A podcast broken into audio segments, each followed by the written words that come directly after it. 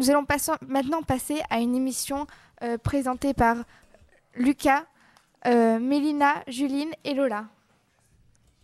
Bonjour, pour commencer, nous allons vous présenter l'immigration. Euh, nous allons vous présenter l'immigration pour fuir la guerre et sauver sa vie et sa famille.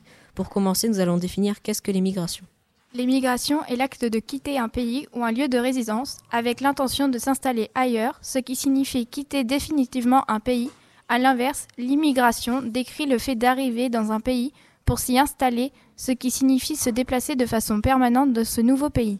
Comment font-ils pour quitter ce pays? Pour migrer légalement, il faut demander un visa Schengen qui permettra de circuler en France, mais aussi dans d'autres pays de l'Union européenne grâce au droit d'asile. Mais qu'est-ce que le droit d'asile en France? Le droit d'asile, inscrit à l'article 14 de la Déclaration des droits de l'homme et du citoyen, la Convention de Genève de 1951 ainsi que le Code de l'entrée et de séjour des étrangers et du droit d'asile fixent les règles en matière d'accueil en France. Il désigne la possibilité pour une personne persécutée ou menacée dans son pays et de trouver refuge dans un autre pays. Le pays d'accueil pouvoir y prétend à remplir pour pouvoir y prétendre et étudie chaque demande individuellement. Qu'est-ce qu'un demandeur d'asile? Un demandeur d'asile protection qui sollicite une protection internationale hors des frontières de son pays, mais qui n'a pas encore été reconnu comme réfugié. Il cherche refuge et demande à être protégé contre un danger. Il sera dit être réfugié quand il aura obtenu son statut dans l'État auquel il réclame l'accueil. Voici quelques chiffres sur des pays en guerre. En Syrie, il y a eu 115 470 demandes, en Afghanistan 98 685 et en Irak 29 850. Combien a-t-il eu de demandeurs d'asile au total dans les pays en guerre? Les demandeurs d'asile aujourd'hui 1962 160 demandes alors qu'en 2015 elles s'élevaient à 1 322 135. Et vers quel pays se dirigent-elles? Les migrants fuient leur pays et vont principalement dans les pays du, du Nord, Europe, Amérique du Nord, car ils sont plus développés que les pays du Sud qui sont encore en cours de développement. Le droit d'asile est-il un droit fondamental?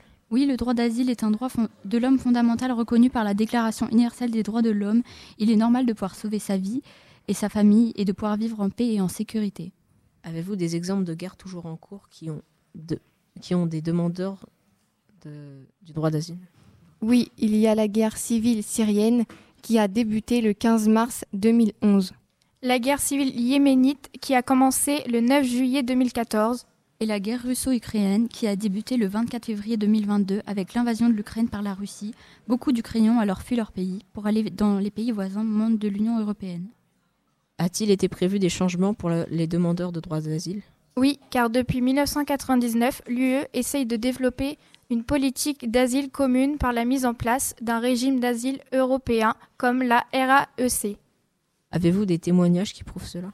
Oui, voici un exemple de témoignage d'une famille syrienne. Avec ma femme, Rem et ses quatre enfants, Mohamed est venu chercher un avenir meilleur. Chaque jour, il y avait des bombardements et des tirs aléatoires. On a dû arrêter l'école car ça devenait trop dangereux de sortir. Les souffrances psychologiques sont difficiles à vivre, se souvient Raja, sa fille aînée. 22 ans aujourd'hui, son frère Ahmed renchérit. J'ai vécu mon enfance dans la peur et l'horreur. Cela me revient souvent dans la tête. J'ai perdu des amis. Comment se passe l'arrivée des Syriens en France? Les Syriens sont arrivés en plus grand nombre en Europe pour demander le droit d'asile. La France a vu les demandes de droit d'asile de Syriens multipliées par huit depuis le début du conflit.